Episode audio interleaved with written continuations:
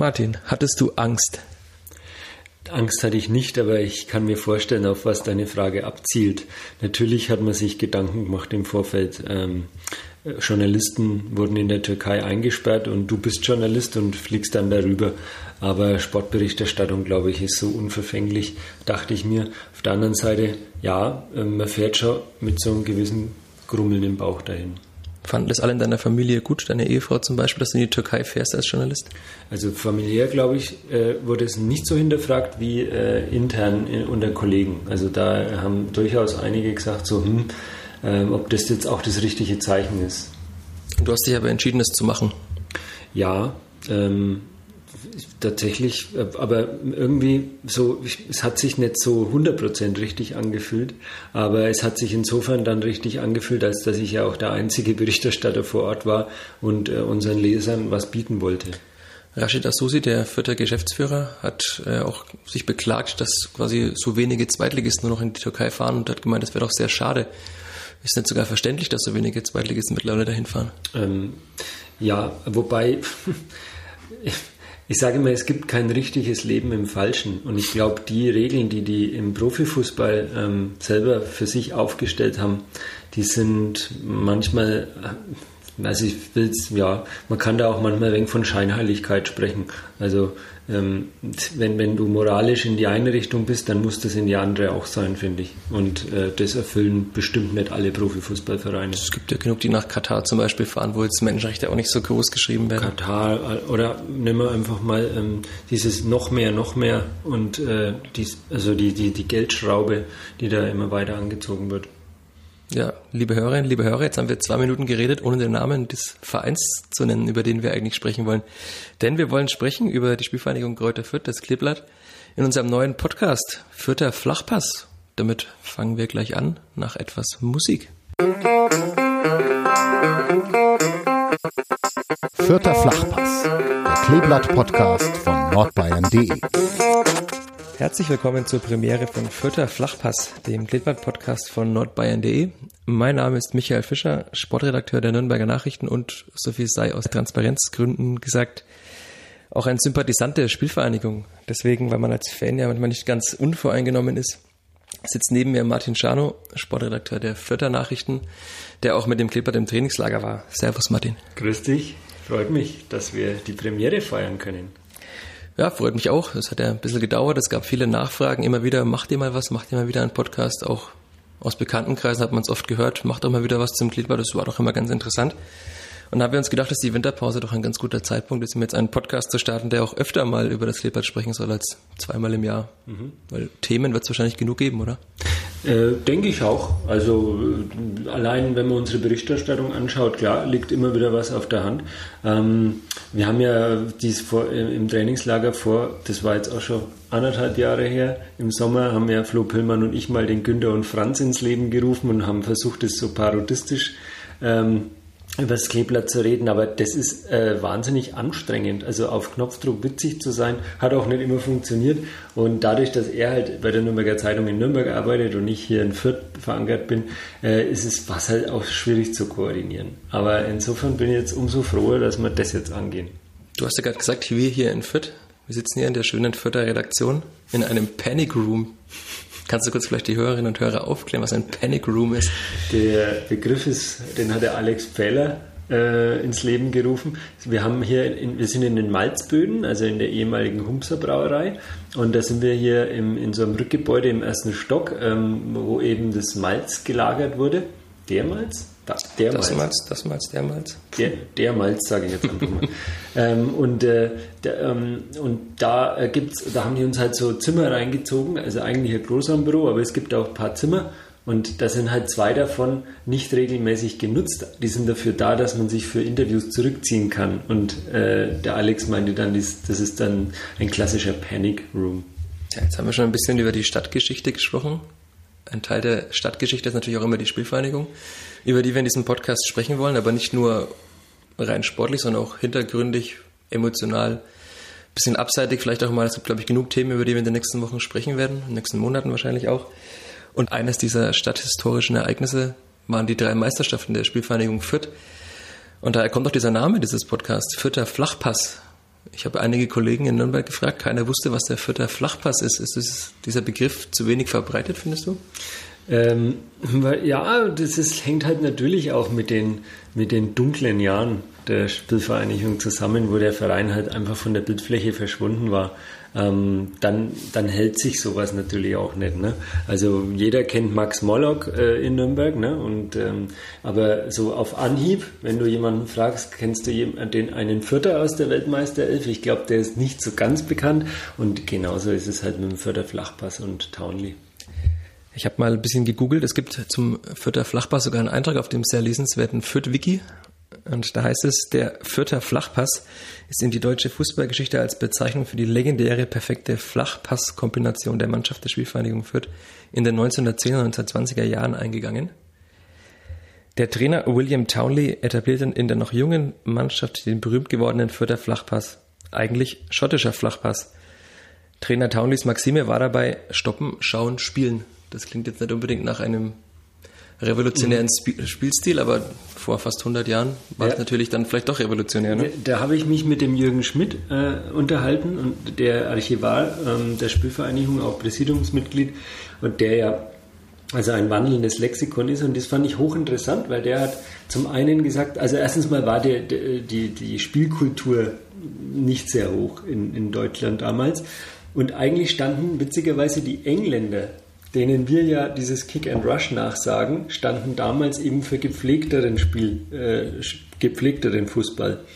Und äh, der Townley war ja Engländer und kam dann äh, rüber nach, äh, ich glaube, vorher in Karlsruhe und geht genau. dann zu Fürth und äh, hat dann erstmal tatsächlich so, was wir heute in der F-Jugend oder in der E-Jugend als Basic trainieren lassen, also erstmal stoppen, dann schauen, dann spielen, äh, war halt damals, muss man sich ja vorstellen, die Schuhe waren nicht gescheit, die Bälle waren äh, keine, keine äh, runden Kugeln und dann waren die Plätze dementsprechend, ja, da hast du halt das Ding nach vorn gedroschen. Und die Förder haben halt versucht, das eben nicht zu machen. Und zack, Meister.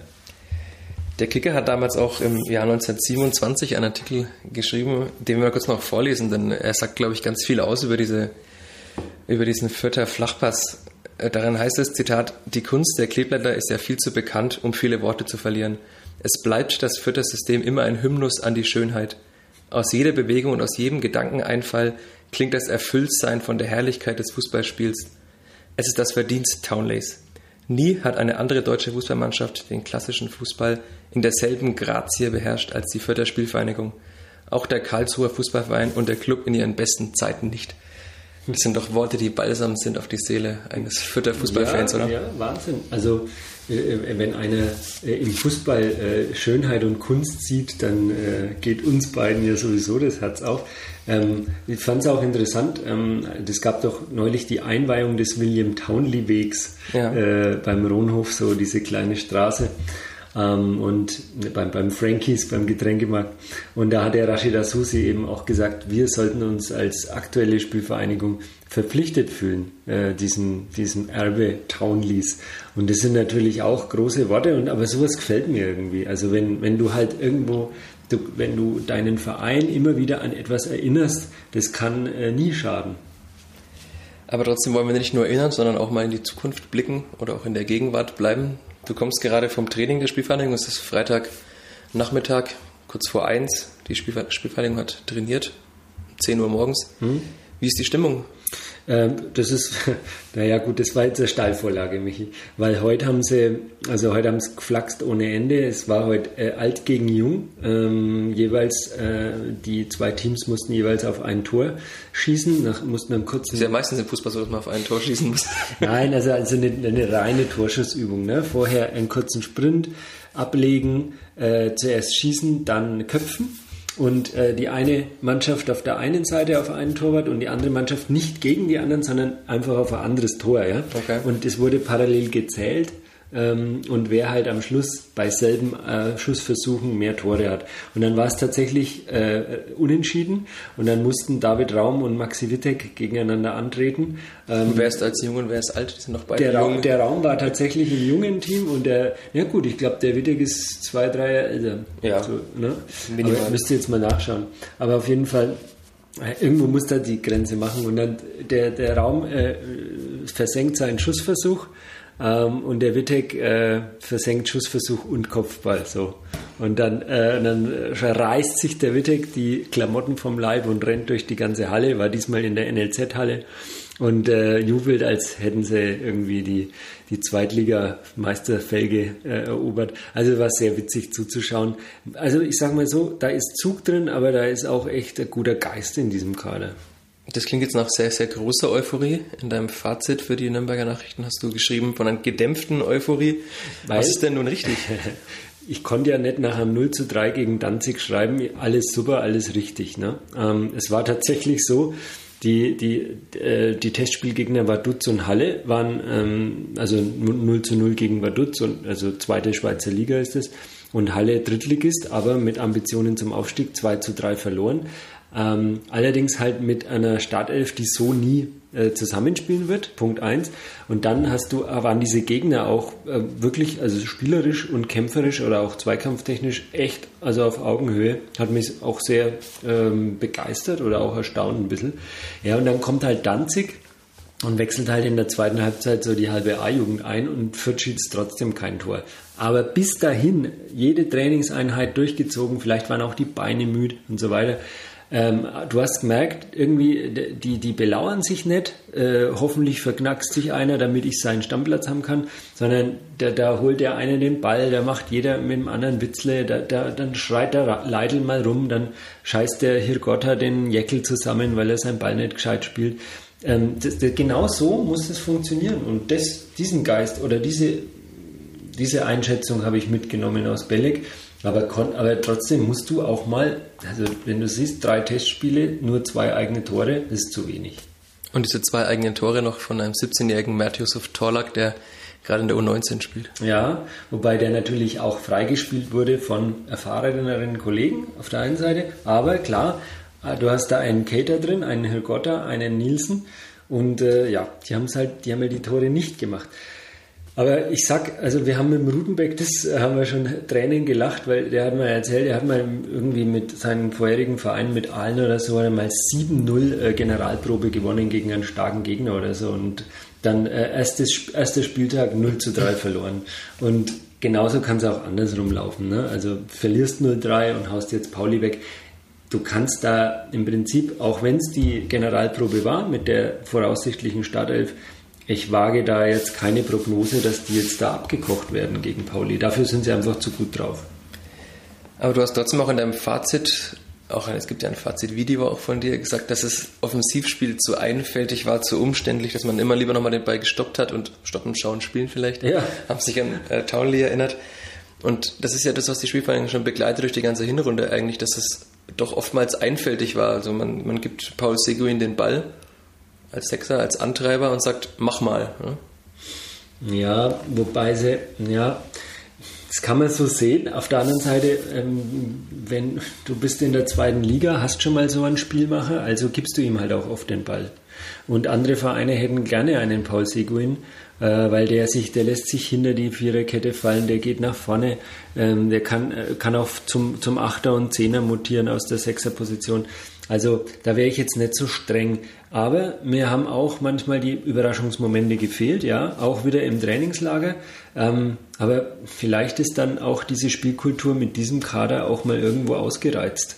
Du hast halt da keine elf Pelés drin. Ja, die hatte keinen Zweitligist wahrscheinlich, mal der Ganz genau, ganz genau. Du hast halt ein Arminia Bielefeld, die halt seit mhm. drei Jahren ihren Kader zusammenhalten und nur punktuell sogar verstärken. Ja, die haben freilich, äh, die, haben, die, haben, die können kontern und Ballbesitzfußball. Das können die wenigsten. Mhm. Wir haben jetzt aber in der Hinrunde zum Beispiel gesehen, wenn der Gegner das merkt, das ist ja eigentlich leicht zu sehen, wir sehen das ja auch, dass Seguin oftmals der Dreh- und Angelpunkt des Spiels ist, den einfach zuzustellen. Und dann, das hat Kiel zum Beispiel gemacht beim 0 zu 3 im Rundhof. Mhm. Dann fällt das Spiel von gar nichts an, es verliert halt 0 zu 3. Ne? Das ist das, was einem ein bisschen Angst macht. Nee, gar nicht, weil ähm, also sie haben zwei Systeme. Sie haben 4-3-3 Sie haben 4-4-2 mit Raute. Und ähm, ich denke, gerade die, dieses 4-4-2, das hat er ja dann erst so, ähm, glaube so im Laufe der Saison dann erst ein wenig etabliert. Ähm, dann, und wenn es gar nicht mehr laufen würde, dann kannst du auch einen Hans Sarpay neben einen Paul Seguin stellen, der mir sehr, sehr gut gefallen hat. Immer der, wo es echt tragisch ist, dass der rausrotiert ist. weil das ist echt der Kante und dann kannst du Seguins Qualitäten ein Stück weiter vorne nutzen. Also ich glaube nicht, dass Fürth so leicht ausrechenbar ist. Dafür hast du auch eben so individuelle Stärken wie vorne den Hilgotter, der auch mal drei Mann schwanzt. Mhm. Und gleichzeitig hat auch Stefan Leitl gesagt, wir haben ganz gut offensiv gespielt, was verwundert bei so wenigen Toren, aber die Defensive sei Kreisklasse gewesen. Das ist wieder der andere Sorgenpunkt, oder? Klar, also bei dem, also bei dem Test gegen Danzig, die, die, also das dritte Tor war elf Meter, aber die ersten zwei ähm, da war eine Ecke dabei. Also das, das, ist halt immer, Ecke ist halt immer 50-50 Chance und gerade im Trainingslager, wo du 100 Ecken trainiert hast und dann kriegst du Ecke-Tor, da denkst du dir dann als Trainer auch, Mensch, Männer, was soll ich noch mit euch machen? Der war klar, hat er halt eine Krawatte gehabt. Ähm, und ähm, ja, aber witzigerweise, was haben sie heute früh trainiert? Torabschluss. Also das heißt, sie gewinnen jetzt immer 5 zu 4 statt so. 1 zu 0. das ist Leverkusen-Fußball, ne? Du kannst hinten scheißegal, aber Hauptsache du schießt vorne die Tore. Nein, aber ähm, finde ich richtig. Er lässt sich da jetzt halt nicht beirren.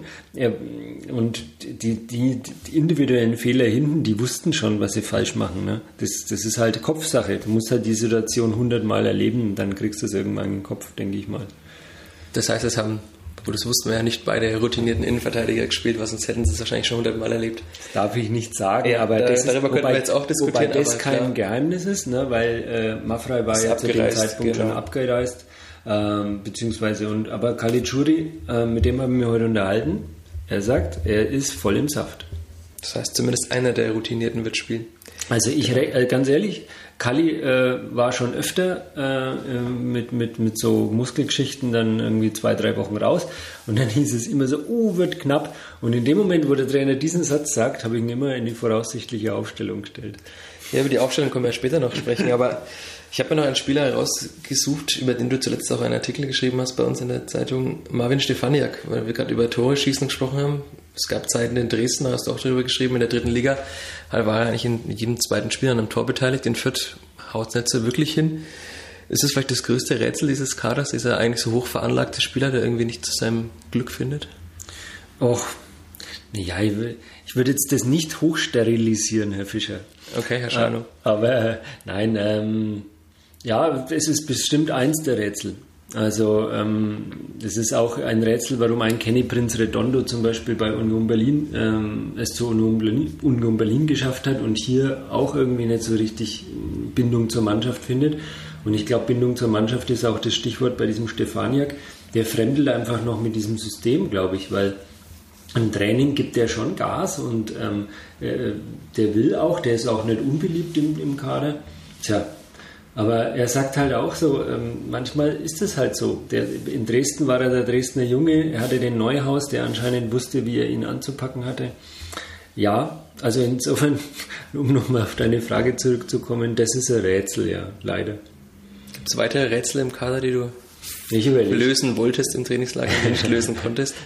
Ich überlege tatsächlich gerade, ähm, naja, ein Rätsel, ein Rätsel. Was ist das Rätsel von Jamie Leveling? Warum ist er in seinen jungen Jahren schon so weit? Ähm, kann, er, kann, er das, kann er das Niveau halten, das er vor der Winterpause hatte? Dann gibt es auch Spieler, äh, über die ähm, sagen, sagt der Trainer intern, ohne dass er das Fass jetzt aufmachen will, die, gut, die haben überperformt. Äh, okay. Finde ich auch ein schönes Wort. Also die beurteilen durchaus Spieler danach, ähm, ob sie das, was sie jetzt eine Zeit lang abgerufen haben, ob die das eigentlich drauf haben oder ob die nur Spielglück hatten, äh, motiviert waren bis äh, unter, die, unter, unter den Haarschopf. So, ähm, das sind so, äh, da muss man halt rausfinden, welcher Spieler spielt eigentlich das, ruft eigentlich das ab, was er kann und welcher Spieler ruft eigentlich mehr ab, als er eigentlich kann. Das finde ich eine ganz spannende Frage. Aber du willst keine Namen nennen jetzt? Nee, ähm, ich glaube, das, Mensch, ich, mir fällt es jetzt tatsächlich nicht ein. Ich glaube, es war ein Spieler, den sie irgendwie verkauft haben oder, oder der, der vor einem Jahr mal in Fürth war. Ich weiß es nicht mehr. Ich würde es tatsächlich jetzt sagen, aber mir fällt es nicht mehr ein. Aber das ist so große Fluktuation im Kader, dass man es gar nicht mehr weiß. also, diese, diesen Sommer hat sich ja in Grenzen gehalten, beziehungsweise im Winter erst recht, aber nee, Sorry, fällt mir jetzt echt. Aber wir sollen nicht nur über das Negative immer reden. Das wirft man der Journalisten auch immer gern vor, dass sie nach dem Schlechten suchen. Dann äh, sprechen wir vielleicht über die Gewinner dieser Vorbereitung. Du hast auch schon über einen geschrieben, Sebastian Ernst. War er der größte Gewinner der Vorbereitung? Ja, kann man schon so sagen. Also auch, also Sebastian Ernst durfte einmal die Kapitänsbinde tragen, auch wenn er das jetzt nicht überbewertet wissen wollte. Ähm, aber trotzdem, dann war er eben auch der Anführer auf dem Platz. Hat man wirklich gesehen, hat da Kommandos gegeben, hat sich auch auf den Ball geschnappt und so und ist ja so eh so emsig. Ne? Also der, dessen Entwicklung gefällt mir extrem gut. Dann tragischerweise, ich, ich sage mal gern tragisch, wenn einer nicht vorankommt, äh, Marius Funk ähm, überragend, überragend, gehalten gegen Vaduz. Ne? Also dieses 0 zu 0 ist nur seine, sein Verdienst. Aber der wird an dem Burchard nicht vorbeikommen. Und wenn der Burchard, äh, ich glaube, bin mir gar nicht sicher, der ähm, Vertrag läuft aus im Sommer mit Option oder irgendwie, glaube ich, muss da man bist du der Experte. Ja, aber die, genau, das hätte ich jetzt im Vorfeld mal nachschauen können. Nee, aber der, und wenn der, wenn der Funk, der kann das. Und, ähm, und ich denke, der, und er hat auch die Anerkennung im Kader, so als Häuptling. Also der könnte meines Erachtens da äh, Karriere machen in Fürth. Aber die Frage ist, ob er die Geduld hat. Er hat uns gegenüber gesagt, er hat sie eigentlich nicht, weil er muss jetzt langsam mal spielen mit 24. Ja, genau, er ist in einem Alter, wo man auch spielen sollte, weil wenn er noch drei Jahre auf der Bank sitzt, dann wird es ihm gehen wie vielleicht Alexander Nübel, der bei den Bayern ist, dann mit dem besten Fußballeralter, wie man sagt, dann jetzt länger auf der Bank sitzen wird. Ne? ja, ich bin, ich bin mal gespannt, ob der so lange auf der Bank sitzen wird. Also mir hat ein Manuel Neuer jetzt nicht so gut gefallen. Ähm, aber auf der anderen Seite ist es natürlich unheimlich wertvoll für die Bayern, so einen Spieler zu haben. Ne? Also der auch nach außen das Gesicht der Mannschaft ist und so. Das werden die ja nicht den, in die Tonne treten. Also wenn der einigermaßen gut hält. Aber trotzdem ja, lass uns nicht über die Bayern reden. Das, nee, das war jetzt auch gerade ein Lückenfüller, weil ich ja. wir jetzt ein bisschen so nachschauen können nebenbei. Denn Sascha Brüchert hat laut Transfermarkt.de einen Vertrag bis zum 30.06.2020. Hast du genau, hatte ich doch richtig in, in, Erinnerung. Heißt, der könnte gehen im Sommer. Also der, der wird sich jetzt nicht wieder irgendwo anders hinten anstellen. Sein Traum war ja mal England. Ähm, aber das, ich gehe nicht davon aus, dass der jetzt da groß, äh, ja, keine Ahnung, nach, nach Bielefeld geht oder was. Nee, das die haben ja auch ganz gute Torhüter. Naja, wobei der Ortega ist ja schon bei Leverkusen jetzt im Gespräch, also es ist ja immer im Fluss. Sie haben ja schon einen Nachfolger geholt. Ach so. Ich bilde mir ein, Sie haben einen Nachfolger geholt. Das ist ja so viel im Fluss in dieser zweiten okay, Liga. Ich okay. bilde mir ein, Sie haben schon einen Ich komme ja nicht mehr mit. Ja, du bist dann langsam in dem Alter, wo man immer so mitkommt. Gott, oh Gott. Du hast vorhin schon Jamie Leveling angesprochen, wir haben Mert Yusuf Torlak angesprochen. Gibt es gerade so eine Renaissance der Jugend beim Kleeblatt oder ist das nur ein Wunschdenken? No, es schaut schon so aus. Ne? Also finde ich gut. Ähm, der, auch dieser Lukas Arendt, der hat jetzt auch heute wieder mit trainiert. Der macht es auch nicht schlecht. Er war zum Beispiel da dann auch einmal in der Innenverteidigung in einem Testspiel. Also so schlecht sind die alle nicht, die, die er da hochzieht. Ähm, Fränkisches Lob, so schlecht sind es auch nicht. Ja, man muss aber immer noch sagen, dass ich sage das deswegen so verhalten, weil erstens noch sau viel passieren kann und zweitens ist es teilweise schon Jugendfußball. Ne? Also wenn du da, man muss wirklich sagen, dieser Merge Maffrey, ne, das ist, der ist so souverän, der weiß, der, der haut sich ja in jedem Trainingsspiel noch so rein, als müsste er um seinen Stammplatz kämpfen, muss er aber eigentlich gar nicht. Und das macht halt die großen Spieler aus. Ne? Du bist ein kleiner Mergim-Fan.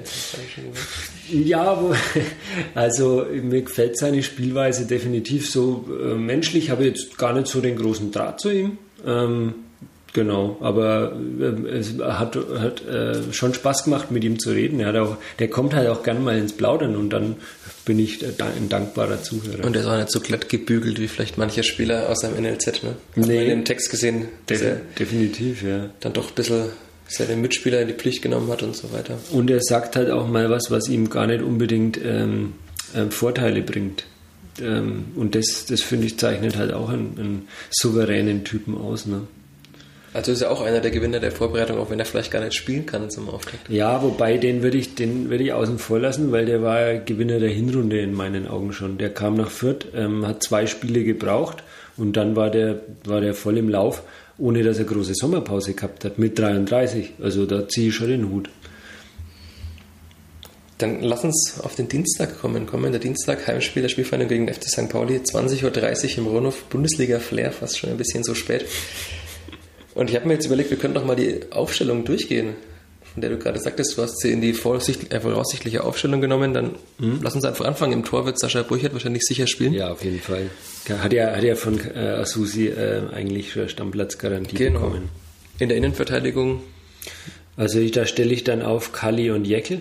Jeckel, okay. Also Maffrey, glaubst du, wird nicht spielen? Nee, der hat heute auch nicht trainiert und okay. äh, Adduktorenprobleme, nee, das wird nichts. Auf der linken Seite Abwehr, Wittek oder Raum? Naja, also ich, da mache ich aus meinem Herzen keine Mördergrube. Boah, was für eine Floskel. Ähm, klirr, klirr, Phrasenschwein scheppert.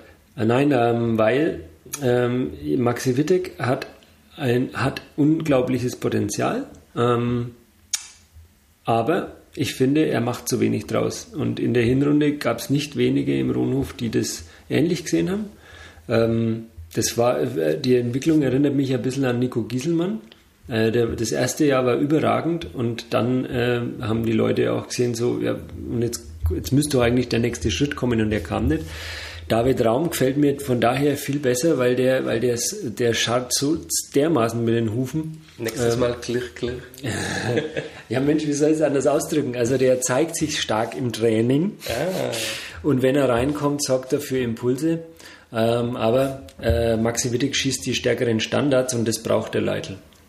Aber sind die so gut? Das habe ich mir gefragt, als du diesen Text letztens geschrieben hast. Im Trainingslager waren sie es. Okay. Also in der Saison gab es schon einige Freischüsse, die dann fast in den Hochhäusern gelandet sind hinter der ja, ja, Südtribüne. Auch das, aber im Training, das ist, es gibt ja so den Begriff des Trainingsweltmeisters und der gehört da dazu. Und was machst du als Trainer? Musst du trotzdem den aufstellen, der dir, der dir Angebote macht. Ja, klar.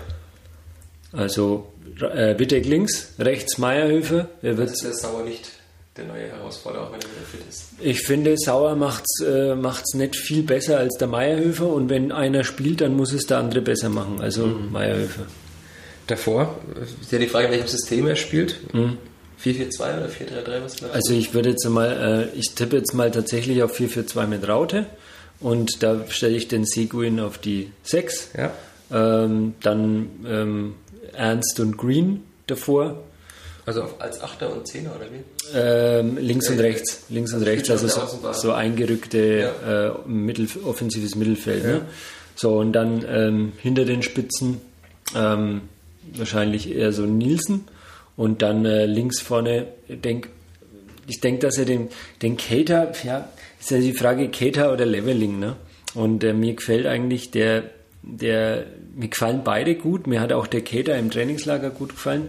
Ich möchte es als Trainer nicht entscheiden, wobei er wahrscheinlich mehr Ruhe hat, wenn er den Leveling äh, als Joker bringt ja. und den Kater mal wieder ins Laufen kommen lässt, ne? weil er braucht, also der Kater braucht jetzt auch mal wieder ein, zwei, drei Spiele.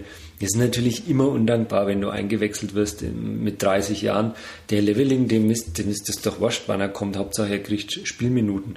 Also Kater links, Hilgott rechts. Ist ja doch für die zweite Liga eigentlich ein ganz guter Sturm, ne? mit Cater und Gotha. Überragend. Also ich, ich fühle mich ein bisschen erinnert an diese Achse ähm, ähm, Schukalo, Chasula, äh, Schul.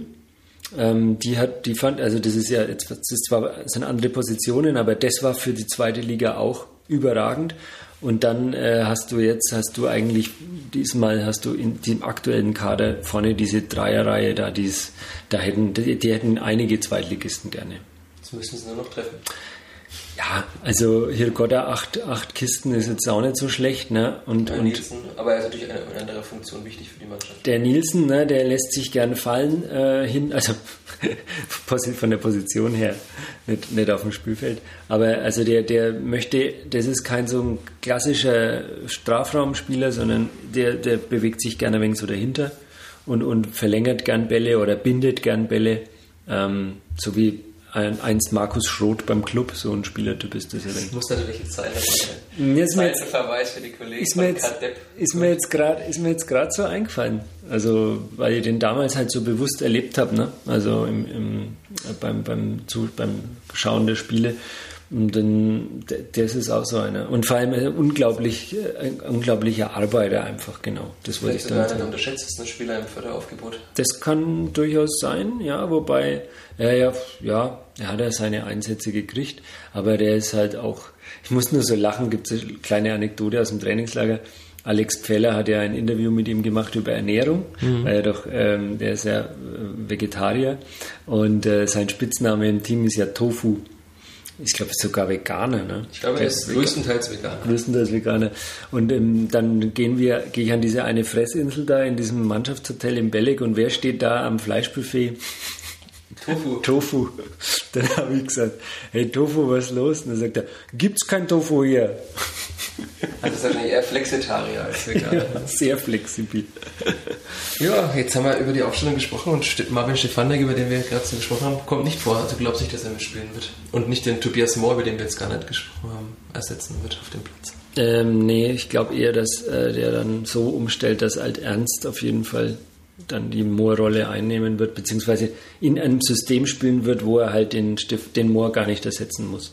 Weil er, Sebastian Ernst ja kein typischer Außenbahnspieler ja, ist. Ja, ja, genau. Nee, also er macht halt dann, er denk, ich denke, dass er eben die Raute bevorzugt, wobei die, die sich das Spielsystem ja im, im äh, Laufe der 90 Minuten auch wieder ändert.